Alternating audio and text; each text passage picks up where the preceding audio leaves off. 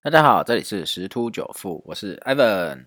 啊。昨天这个美股这边因为疫苗有进展，然后经济数据都不错，然后所以就大涨，科技股领军，然后 ADR 大涨，所以说早上呃台股跟台资企开盘都是开开一个红盘啊，然后台股开高挑战一万三千九百五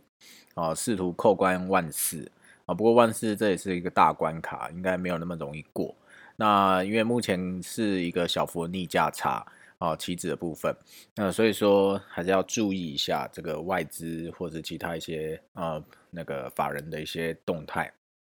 啊，因为那个呃台子棋在这边呢，外资已经减码多单，哦，代表说他们已经开始在获利了结啊。不过因为现在那个全球一些利多的消息还是持续不断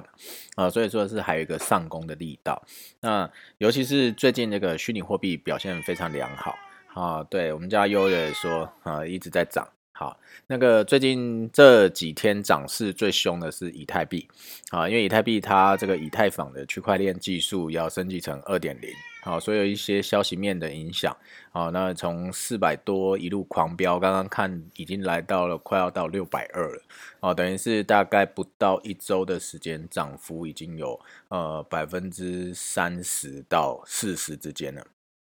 那所以说，其实呃，这个美美国有一个呃区块链的一个股票呃的一些类类型，那台湾也有。所以说，如果可以，就是哎，可以去观察一下区块链相关的个股啊有没有表现。那如果还没有一个表态的话，或许可以